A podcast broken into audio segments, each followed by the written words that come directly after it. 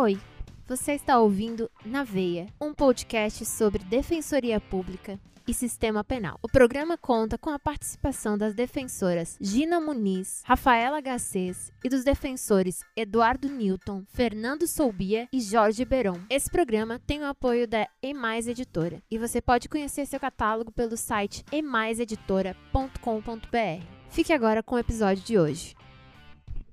Na veia!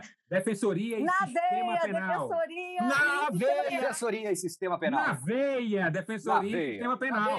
Na veia, defensoria e sistema veia. penal. Na veia. Meus amigos e minhas amigas ouvintes do Na Veia, estamos voltando aqui com o segundo episódio é, com Marcelo Semer. É, foi essa conversa maravilhosa que se alongou, porque necessária, né? Porque necessária. Porque Então, deliciosa, né? Né? É, é. Estamos voltando aqui com Marcelo Semer, então, para o segundo episódio. Na veia aqui com todo mundo, é, voltando com Marcelo Semer. É, essa atuação do juiz, é, como você coloca no, no, é, no livro, e, a- e aqui também, nesse precedente que a gente estava falando, do TJ, da decisão de ofício, ela, ela claramente, isso que às vezes eu acho que não, que não entra na cabeça do juiz, isso significa uma melhoria do serviço da jurisdição. É, por exemplo, eu dou um exemplo muito claro. Quando, é, muitas vezes, eu entro com um pedido de relaxamento por um excesso de prazo, quando o Ministério Público não denuncia. Então, às vezes, 40, 50 dias sem o Ministério Público denunciar e a pessoa está presa. Eu faço pedido de relaxamento. O juiz dá vistas ao MP para falar sobre relaxamento. O MP apresenta a denúncia, vai no incidente de relaxamento e diz: não, motivo pelo qual a defesa está reclamando do, é, da, do- do- da dilação de prazo já não existe mais, perdeu o objeto, o, reclamação, o relaxamento. O juiz diz: verdade. E aí não relaxa e mantém preso. E isso é, dá aso a que o Ministério Público continue é, dilatando o prazo da denúncia. Porque você veja, quando, se você tem realmente uma casa complexa, não é o caso. Normalmente, ele pega o relatório do delegado, replica e apresenta a denúncia de três, quatro páginas. Se o juiz, na primeira vez que a defesa pede relaxamento pelo excesso da denúncia, ele relaxa, na segunda vez ele relaxa, não vai ter três vezes ele relaxando pelo excesso da denúncia. Então, quando o juiz realmente se coloca dentro do seu papel de juiz, sem tentar fazer o papel do outro, que o o Lênio às vezes diz, né? querendo achar que ele é, é o que faz a melhor escolha, o Ministério Público não faz boas escolhas, a defesa não faz boas escolhas, quem faz a melhor escolha é o juiz, e por isso que ele pode é, pedir para produzir prova no lugar do Ministério Público, é por isso que ele pode pedir para é, procurar o endereço da testemunha que o Ministério Público não procurou, porque ele faz as melhores escolhas, ele, na verdade, piora o serviço de jurisdição ao invés de melhorá-lo. Isso, isso, pelo menos, é o que a gente percebe nitidamente. E quando vem essas decisões contrastando com a realidade, a gente percebe, olha, é isso, isso melhora o serviço. Isso é que faz com que as coisas funcionem bem. É, o Beron tá certo. Olá, Beron. Aqui, é, é, tá certo, eu acho que acontece isso, mas a gente tem que pensar o seguinte também, né? É, muitas vezes os juízes tentaram é, fazer isso e tiveram, foram com as suas asinhas cortadas pelos tribunais, é, ou os tribunais de justiça, ou até os tribunais superiores. Eu, eu falo, por exemplo, é, é, nas questões do Ministério Público, o- ocorreu várias discussões aí. Ah, o Ministério Público está requisitando que se junte uma certidão. Aí o juiz fala assim: ele vai buscar a certidão, agora está tudo digital, mas antes não era assim. Ele que vai buscar a certidão, não sou, não tenho que fazer prova por ele. Ele entrava com mandado de segurança e, e sempre ganhava isso, né? Olha, o cartório vai pedir as certidões e tal. Mas se a gente for pensar, traz para os autos as certidões a quem interessa trazer, né? É, então, mas a gente sempre teve, digamos assim, é, essa é, passando a mão na cabeça do Ministério Público. Eu, eu tive um caso no, no, na vara que eu rejeitei uma, não recebi uma apelação por intempestividade. E eu fui me lastrear numa decisão do Marco Aurélio, que ele dizia o seguinte: olha, o prazo começa a contar a hora que o processo entra na Secretaria do Ministério Público. Não interessa que o promotor tenha recebido isso ou não. Entrou na Secretaria do Ministério Público, carimbou lá, começa a contar o prazo. Aí a promotora falou: ah, mas é que no nosso coisa interna demora para a gente chegar. Eu falei, bom, então vocês têm que fazer é, a mudança, enfim, não sei o quê. Por quê? Porque tradicionalmente o Ministério Público nunca tinha prazo para nada, porque ele batia o carimbo de quando ele, ele tomei ciência e pronto. Então você ia ver que o recurso era sempre o dia da ciência, agora a ciência demorava, é, não sei o quê. Então chegou um momento que o, o, o, Marco Aurélio, lá numa decisão, falou: não, não, não, não. Tem esse negócio de você é o seu próprio oficial, você que diz quando tomou ciência. Não. A hora que entrou no teu prédio, lá na tua secretaria, você que se acume para que aquilo tramite rápido é, lá dentro. Então, assim, a partir disso, eu acho que o promotor passa a não falar assim, bom, então eu vou começar a respeitar esse prazo, a fazer isso. Isso ó, vale para todo mundo, né? vai valer para o promotor, vale para o defensor, etc. E tal. Mas, no, no, na tradição, todas as vezes que o juiz falava não para o Ministério Público, ele vinha é, é, e conseguia uma, um mandado de segurança. Agora a gente tem em São Paulo, eu não sei se é uma, uma, uma briga entre dois juízes e eu não sei, mas vieram milhares aí de correções parciais do promotor dizendo, não, eu não vou fazer, ela que tem que juntar os dados para o agravo, não sei o quê. Ela falou: não, isso é a parte que faz, não cabe a gente fazer isso, não sei o quê e tal. Então a gente chegou à conclusão lá na Câmara que falou assim: ó, não vamos conhecer nada disso, o Ministério Público tem que fazer é, esse papel. Provavelmente essa é uma questão lá que a, a, a juíza chegou num ponto que ela vai perder um tempo demais para o promotor recorrer às sentenças dela. Então, ele que vai perder é, esse tempo. Mas, tradicionalmente, toda vez que você dizia não para o Ministério Público, ele conseguia, é, nos tribunais é, superiores. Havia uma certa algo assim como o Ministério Público é de casa, né? E durante muito tempo o Ministério Público foi visto como um órgão sem um, um, um, agentes públicos sem um órgão por detrás, né? Ah, a gente tem que veja, muitas vezes estava na vara o pessoal pedia, ó, olha, você oficia para o CAEX, eu falei, cara, CAEX é o seu órgão. Você quer que eu vou pegar o meu ofício para você que se fale com ele? Mas durante muito tempo essa foi a regra. Ah, vamos oficiar para o tribunal, vamos oficiar. Só parou de oficiar para o Tribunal Eleitoral a hora que o Tribunal Eleitoral eleitoral falou assim: não vamos responder ofício, a gente tem mais coisa para fazer da vida. Aí o promotor começou a se, a se preparar. Então, você tem razão. Toda vez que você fala não, estrutura aqui, a pessoa vai cobrir o espaço. E hoje não dá mais para falar que o Ministério Público não tem estrutura, porque tem uma baita né, estrutura, tá? A gente ainda Ô, pode falar que a Defensoria não tem estrutura, mas não o Ministério Público. Marcelo, aqui, é, você falando dessa questão do Ministério Público e também falou que os próprios promotores né, ainda não assumiram né, a questão do princípio acusatório, você vê até, como você falou no pacote anticrime, né, quando o arquivamento né, do inquérito ficaria restrito ao Ministério Público, que é, obviamente, o mais é, aceito dentro de uma estrutura acusatória, a própria CONAMP, né, que é que é, é a associação deles, se insurgiu contra essa norma. É. É, o grande problema é que eles ainda se acham, acham, não sei, um braço do Poder Judiciário, ou pior, né? Ele se vê, e aí você vê na Vaza Jato também, essa união, né? Ministério Público e magistratura. E voltando aí para o sentenciando tráfico, quando você vê sentenças, né? Quando você vê que a palavra da defesa, a defesa é um expediente defensivo. Então, toda testemunha da defesa é alguém que está indo para mentir. E toda testemunha do Ministério Público está indo falar a verdade. Como que a gente vai avançar num sistema realmente acusatório? E, mais uma vez, quando a gente vê todo um perfil de pessoas condenadas por tráfico com penas altíssimas, e você, na sua sentença, no seu livro, também trouxe isso, o perfil são primários, pouca droga, sem arma, aquele perfil que a gente conhece, né? E mesmo assim, essas pessoas são capturadas por esse pânico moral. Falei coisa pra caramba, mas espero que você tenha entendido. É, você sabe que eu fiz esses dias aí uma declaração de voto, se eu perdi. É, é, assim, é muito difícil lutar contra é, a jurisprudência pacificada de que, olha, os policiais podem servir de testemunhas, não são suspeitos, etc. É, é, é, bater, digamos assim, no cotidiano, é dar um murro em ponto de faca. Então, o, o que, que, eu, o que, que eu, eu trago para as decisões? Né? E eu trago, o, o, naquele acórdão que se discutiu, eu falo isso no livro, né? naquele acórdão que discutiu ingresso e residência, é, o, o, na, na discussão, o Marco Aurélio fala: bom, mas se ficar desse jeito, vai ser um, um passe, uma, um cheque em branco para o policial, né?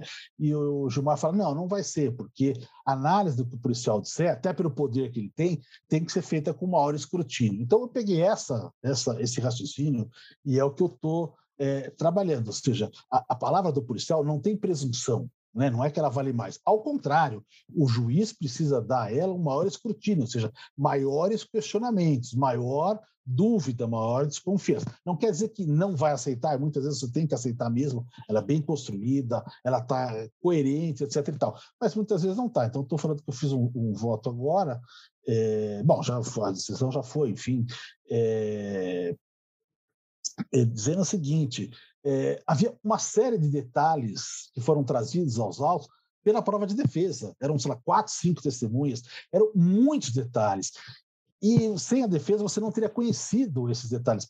Você lendo só a prova policial e depois que os policiais falam no juízo, era uma coisa assim: ah, fomos lá, encontramos aquela coisa básica. Chegou a viatura, o cara estava saindo com a sacola, jogou a sacola tal.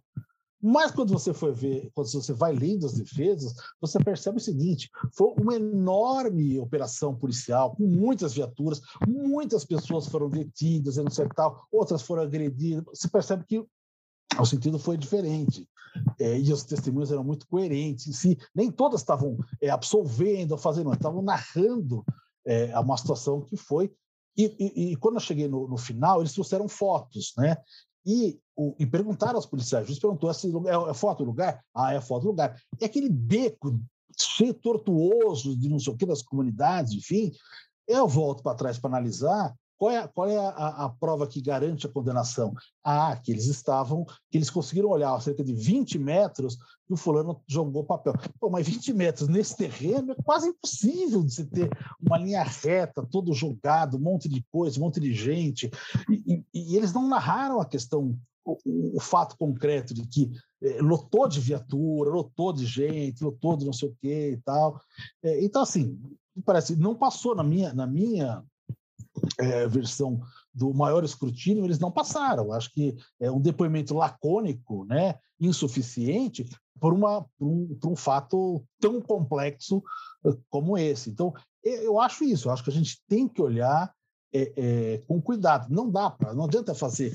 É, quando eu era juiz lá, lá atrás, a gente até tinha isso. Ah, não, prova só policial, não condeno. Mas isso, essa jurisprudência foi embora, essa jurisprudência sumiu. Não, você, não, você não vê ela é, é, mais hoje em dia, não, não existe. Então, é, não é nesse ponto que eu acho que é possível bater, então você perde o descrédito, né? Ah, ele, o Marcelo não concorda com a policial, pum, carimba, então pouco importa. Então, eu tento trazer essas questões, né? É, é, ou seja, um maior escrutínio para a prova policial. Por que o maior escrutínio? Porque ele tem poder, né? Considerando que o policial tem poder, a gente vai ter que, se não tiver escrutínio nenhum, o poder é todo dele, é um poder sem limites ele pode. Então, é, esse é o mesmo raciocínio que o Schietti coloca naquele acórdão da violação do domicílio. Ou seja, quem tem o poder tem a responsabilidade, portanto, tem que provar que o poder foi exercido dessa forma. Muitas vezes ele foi mesmo, o cara podia estar com a câmera fazendo isso, mas a gente sabe que outras vezes não foi.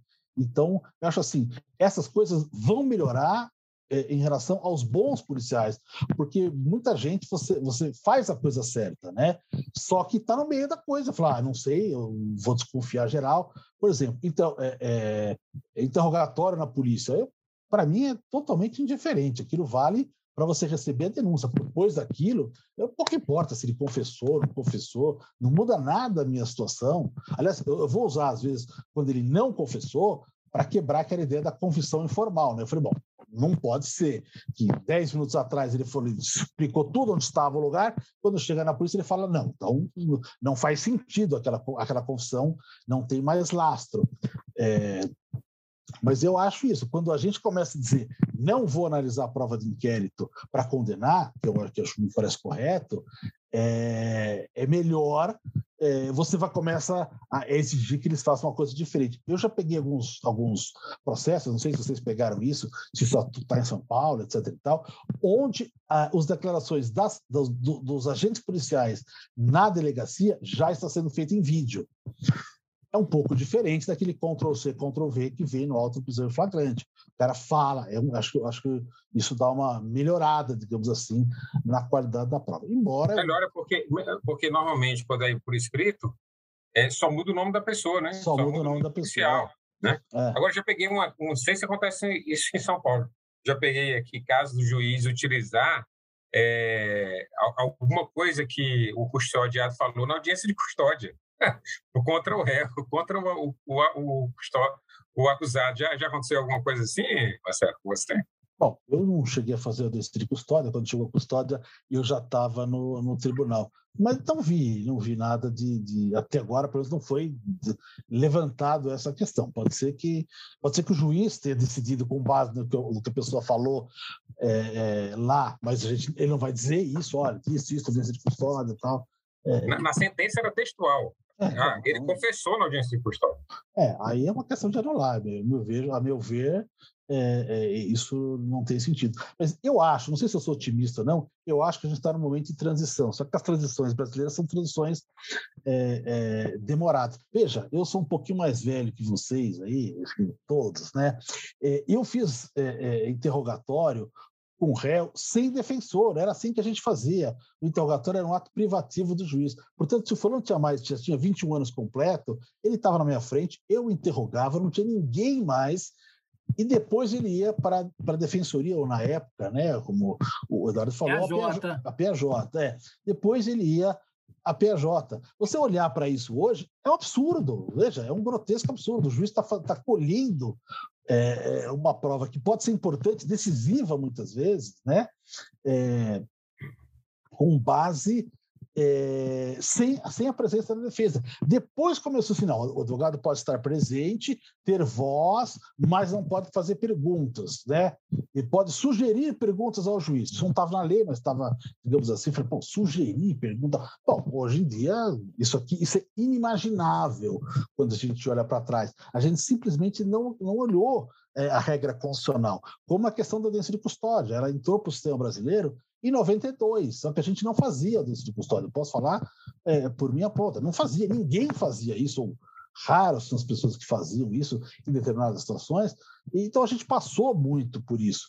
Mas, de repente, isso veio, então a gente mudou o sistema, o qual é, a gente fazia. A, a Rafa, que gostou do, do Entre Salas e Celas, eu não sei se eu conto, acho que eu conto isso no 2, no, no eu não sei se eu contei no primeiro ou no segundo, eu acho que é no segundo, que é o, o interrogatório é o seguinte, tô, tô, o, o, juiz está ouvindo o réu e ele fala assim, não, doutor, foi eu mesmo que fiz, eu peguei isso aqui e tal, não sei o que e tal, é, porque estava no intervalo da aula.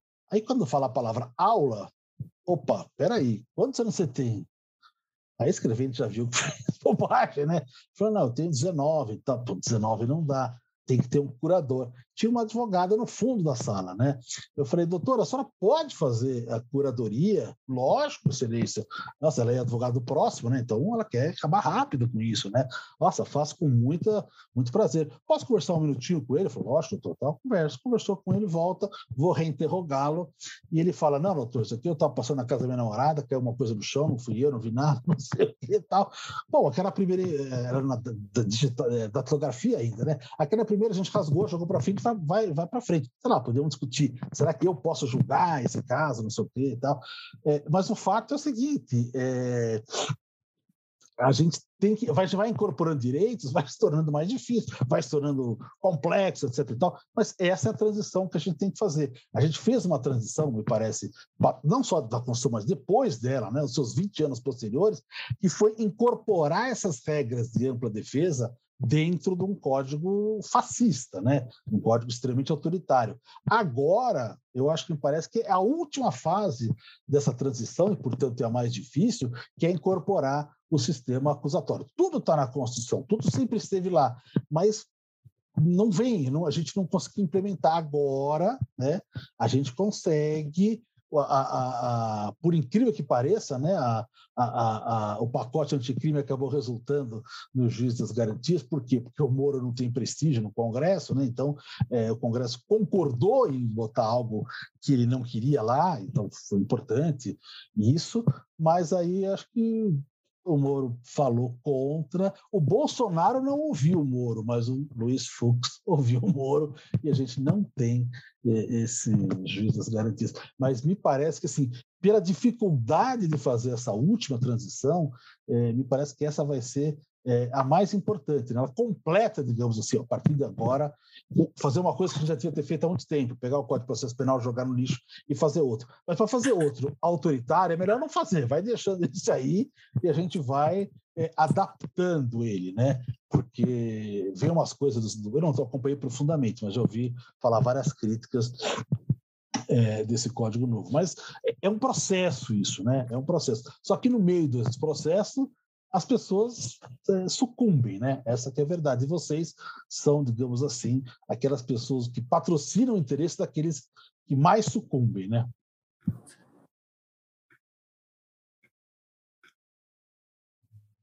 Pois é, é a ideia de cada um no seu quadrado, né? Eu acho que o nosso sistema seria tão melhor, por mais que tenham muitas que existam muitas deficiências na nossa legislação, sempre tem onde melhorar mas se as pessoas que compõem o sistema de justiça entendessem suas funções propriamente, já seria um grande passo, né? Se o juiz não se visse como responsável pela condenação, como você falou, é, um promotor também não se colocasse numa posição onde ele precisa sempre estar ali garantindo condenações e não apenas levando o caso para produzir provas, e, e, e a defesa também aprender a lutar de forma aguerrida e não protocolar, né? Porque a gente tem que assumir Fernando, nossa quando ela existe. Fala, Gina. Me permita, aqui, me permita aqui um brevíssimo parêntese, que eu sei que a gente já está aqui com o tempo um pouco esgotado. É, o que eu fico mais impressionada é que, além dos sujeitos não perceberem é, a sua a importância de cada um ter um lugar, eles também muitas vezes não conseguem alcançar a importância do seu próprio lugar. Eu tive uma experiência já agora no ano de 2022, em que eu fui fazer uma audiência né, de instrução e julgamento, e não estava com a presença do Ministério Público. O motor de justiça não pôde comparecer, e eu pedi o adiamento com base no sistema acusatório, porque era um processo bem complexo, e eu tinha conhecimento que o juiz iria fazer, às vezes, no Ministério Público. E quando o promotor reapareceu na vara, a surpresa dele foi: mas o que a defesa tem a ver com minha ausência? O que a defesa tem a ver com a ausência do Ministério Público? Ou seja, muitas vezes o Ministério Público ele não é, se sente prejudicado que o juiz faça as suas vezes. Ou seja, ele não consegue alcançar a importância do sistema acusatório. E isso é muito sério.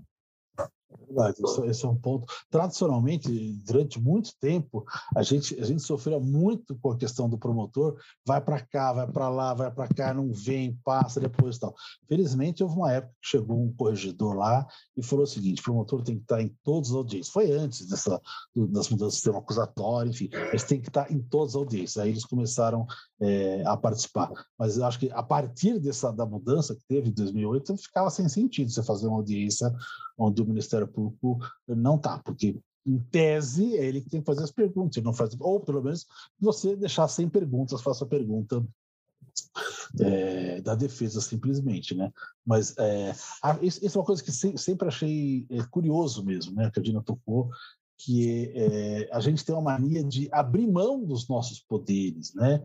É, abrir mão das nossas competências. E o Ministério Público, curiosamente, é uma instituição que raramente abre mão de competência, eles sempre buscam mais competência, por exemplo, eles lutaram contra é, a competência da defensoria para ações coletivas, ao mesmo tempo que eles lutavam a favor de poder é, requisitar, de poder instaurar investigações que não estava previsto na Constituição, é, é, acima da polícia, etc. E, tal. É, e nesse caso especificamente, é, é, é um caso em que eles abrem continuamente mão de sua competência, algo que não deveria ser, é, sob nenhuma hipótese, é, é, uma tese do Ministério Público, né? Mas é, é uma, é uma entidade muito é, é, interessante o Ministério Público. Ele, ele abriu tantas tantas veias, tantas garras, enfim, ele não consegue trabalhar suficientemente com todas elas. Eu diria que, na parte criminal, é, ele deixou de fazer os avanços que ele fazia. Eu costumo dizer o seguinte, que é, na, nos anos 80, o Ministério Público era a vanguarda do direito brasileiro, né? porque ele trazia lá questão do direito coletivo, tutela coletiva, é, criança e adolescente, é, questões ambientais e etc. e tal. É, é, o, o centro, digamos assim, da modernidade do direito estava é, no Ministério Público. Hoje a gente pode dizer que o, o, o, conjunto, digamos assim, das novidades que se traz é, é, ao, ao sistema jurídico está na defensoria. A defensoria está trazendo isso através da Corte Interamericana, etc. E tal, a litigância estratégica que a gente não conhecia. Né? Enfim, acho que isso. Houve um tempo, digamos assim, em que os juízes foram os protagonistas, sobretudo na ideia da, de acolher, aceitar e expandir a judicialização, mas eu acho que uma série de problemas, é, isso é papo para outra vez. Mas agora, não estou falando isso porque eu estou na frente de vocês, tenho falado disso em outros, em outros momentos, é, eu acho que assim, é, é, o que a gente traz de novo, o que traz a melhor doutrina, a doutrina de vanguarda hoje é, no sistema de justiça, vem é, da defensoria. O Ministério Público já não traz mais essa, esse vício aí que trouxe em outros momentos para corroborar o que a, que a Gina falou, só que completando... nitidamente que quando, por exemplo, o, o, o Ministério Público pede liberdade cautelares e o juiz decreta prisão de ofício, Ministério Público, eu nunca vi recorrer disso. Sempre a defesa que recorre para demonstrar que houve ali um excesso do Poder Judiciário. Isso é, isso é muito emblemático. Uma coisa que eu queria é, aqui, bem interessante, é que é, é, é ter aquele voto da, do HC é, que, que, fixou a, a, execução antecipada da pena, tem, um, tem, uma parte do voto da ministra Carmen Lúcia e do ministro é, Luiz Roberto Barroso que fica muito demonstrado que parece que o sistema criminal só funciona quando condena. É, quando fala da eficiência do sistema criminal, é, é, é, é sinônimo de que ele funciona quando condena e quando prende, quando é, retira a liberdade, restringe a liberdade. E isso é uma falsa ideia, né? O sistema criminal funciona quando absolve. Ele principalmente funciona quando absolve. E funciona quando ele respeita a é, escolha constitucional de dar preferência, prevalência às soluções não detentivas às soluções detentivas. Isso, isso ainda é uma, eu acho que é um rio que a gente precisa navegar dentro do sistema criminal. Me parece muito isso. É, eu, eu diria, Beron, é, que é, isso também acontece quando a gente fala de varas é, privativas, né, de competência especializada e tal. Elas são criadas com esse objetivo, objetivo de condenação. Aquela vara onde foi trabalhar o, o Sérgio Moro, né? Ah, isso é, é muito difícil, um, vai concentrar muitas coisas pessoas que entendem. Basicamente, ela, a vara se justifica para a condenação, porque a ideia, a ideia é, ah, os processos são muito longos, é muito difícil de ter a condenação. Se eu deixar juízes especializados para isso, vai ser mais eficiente. Esse mais eficiente quer dizer exatamente isso. Vai ter mais condenação, que não quer dizer que seja é, é, verdadeiro. Mas acho que a Gira estava pedindo para falar aí. Não, mas era só um arremate aqui. Inclusive, Schietti, né, em um dos últimos votos que ele fez, ele fala que muitas vezes, e é claro que a gente não pode generalizar, mas muitas vezes os promotores de justiça se comportam como verdadeiros despachantes judiciais, né? Eu achei bem emblemática essa frase dele. É, é interessante que o Schietti é um representante do Ministério Público no STJ, né? Ou seja, ele é. Eu acho que assim, eu, eu, eu sou refratário a qualquer, a qualquer dessas é, criminalizações de carreiras. Tem, passei é, são promotores muito conscientes. É, veja, grande parte, digamos assim, das decisões que tomei é, é, lá na Barra Funda, a maior parte delas não, não houve recurso, né? Quer dizer, embora eles soubessem disso, que se recorriam, eles iam, tinham uma chance grande de ganhar, eles se conformaram, eles eram razoáveis. Tal. Tem muita gente é, é, que compreende isso, né? Então, eu acho que não dá para a gente, digamos assim, é, criminalizar de uma forma é, genérica aí. Mas acho que o Sketch, por ser uma pessoa do Ministério Público, é, eu acho que ele está falando isso, né? Olha, não dá para ser. E a, acho que a reclamação deles é o seguinte: é uma coisa meio autômata, né? É um autômato. Vou fazer, fazer, fazer, aprender, aprender, aprender. Por que eles falam isso? Porque eles pegam uma visão do, do todo, né?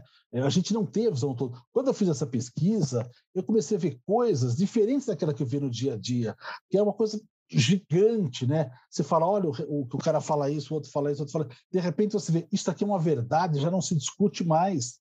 Ninguém discute absolutamente nada sobre isso, porque já se falou tantas vezes isso. Então, é diferente quando você tem a visão do todo do que a visão é, individual. Digo isso também em relação ao tribunal, né? A gente, pelo, é, mais ainda, estou vendo agora, eu só sou obrigado a trabalhar com é, é, questões de execução penal, que eu nunca trabalhei muito, fiz sempre é, foi um insucesso na execução penal. As minhas decisões, quando eu dava, elas ou é para um lado, quando eu dava, o tribunal caçava, quando eu não dava, o tribunal dava. Eu não fui um bom juiz de execução penal. E agora tem milhares de ações de execução penal. Eu diria que agravo é o que mais tem no nosso, no nosso cotidiano. E aí você vê questões que são pequenas, você discute uma vez ou duas vezes. Depois disso, é um roldão, né? Então, eu estou vendo, por exemplo, questões de faltas disciplinares, né, que faz uma enorme diferença, perde dia de, de remissão, não sei o quê,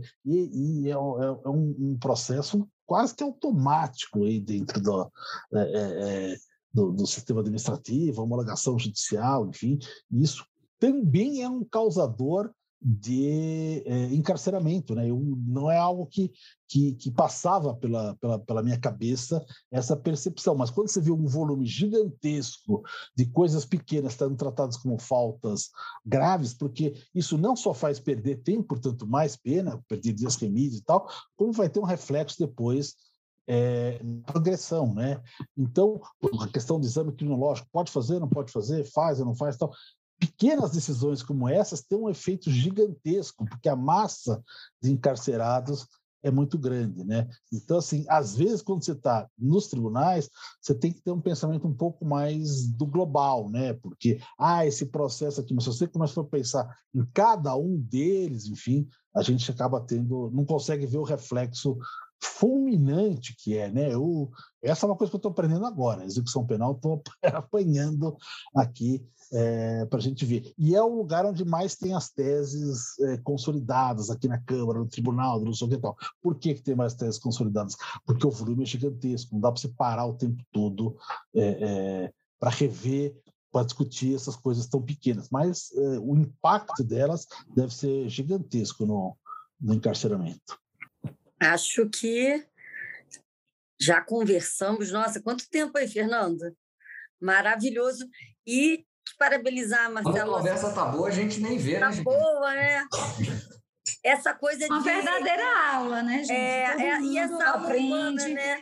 Que está sempre aprendendo, né? Eu acho que é, perceber isso, né? Que ninguém nasce sabendo tudo e que às vezes a galera raivosa faz muito barulho mas que tem muita gente muito boa em todas as carreiras, né? E você é, eu acho que é um exemplo de um dos grandes juízes do nosso país que inspira tantos e que fez uma pesquisa também, né?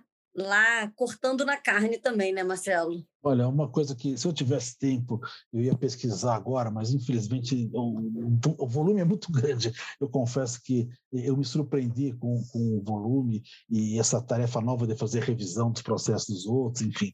É, mas uma coisa que, que eu deitaria os olhos um pouco é para ver é, essa questão do parecer é, da Procuradoria-Geral de Justiça, né? porque é, tem uma impressão que é um certo decalque do Ministério Público de primeiro grau, sim, uma quantidade muito grande. Pode ser que esteja errado, e tem alguns casos ou outros que são diferentes, mas a impressão que eu tenho é que um volume muito é, é, parecido, e tem alguns casos em que o procurador fala assim, olha, nem preciso falar muito, porque a nossa norma no capítulo tal, não sei o que tal, diz que eu posso abonar a tese lá. Mas se isso é verdade, não dá para dizer que ele é um fiscal da lei, um parecerista e tal, porque senão, senão ele não Na verdade, é uma dupla acusação, é. dá um desequilíbrio, né? Às vezes, para o Maurílio Casas, lá no Amazonas, diz que é, em determinadas situações, é, seria interessante escutar a Defensoria Pública depois, mesmo que seja a advocacia privada que tenha entrado com apelação, porque você, você escuta o advogado do primeiro grau, o Ministério Público faz contra-razões, vai para o segundo grau, escuta o Ministério Público de novo, e aí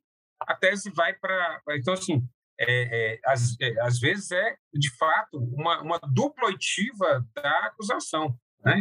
Eu acho que o, o Maurílio fica inventando ser... muita coisa à custa da invenção dele. É, a gente fez isso já, alguns casos do, no processo civil, do como é que é custos vulneráveis. Né? Isso. Então aí dá uma confusão um pouco para a gente que está começando, saber direito mexer com isso. Então tivemos um processo lá que foi um defensor que falava pelas pessoas que estavam lá e outro defensor que falava pela situação, não sei o que. É um aprendizado. Eu confesso. É um aprendizado. É, é, é, um aprendizado. Eu acho que no, no crime isso não vai vingar, pelo menos não agora. É, mas esse, essa, essa estrutura do, do, do, parecer do Ministério Público aí, é, ele a meu ver, é muito pouco parecer, né? Muito pouco. Lógico, tem as exceções, tem gente que faz o parecer, tem, tem, tem. gente que faz ele, tem tal. Eu tenho falado toda vez que, que, eu, que eu vou, é, é, digamos assim, estou é, absolvendo ou mantendo a absolvição e tal, e tem o parecer do procurador-geral, eu falo, vou alertar isso para que as pessoas da Câmara saibam, olha, o parecer, estou acompanhando o parecer, não sei o que e tal. Por quê? Porque é, é, é, é exceção, porque a regra é fazer uma. Um, eu nem sei, Berão, se isso dá para chamar de dupla acusação, se tem uma eficácia, uma eficiência, porque se ele vai dizer a mesma coisa que outro dia, você não sei, acaba, acaba ficando. Se, se eles falam a mesma coisa em 90% dos processos, então deixa de ser importante o que fala, porque você já sabe que mas é, mas é uma dupla oportunização, né? Dupla oportunização. É. Você falou aí é. no detalhe de profissionais. Eu preciso fazer um registro aqui. Eu sei que a gente tá, alongou bastante, mas preciso fazer um registro. Eu trabalhei na quinta vara criminal de Fortaleza e o promotor que trabalhou lá comigo se chama Nemias de Oliveira Silva. Esse promotor é, foi um promotor em que eu até hoje respeito demais, porque tive um prazer enorme de aprender com ele. Muitas das vezes, quando ele ia para as alegações finais, eu ficava sem ter o que falar.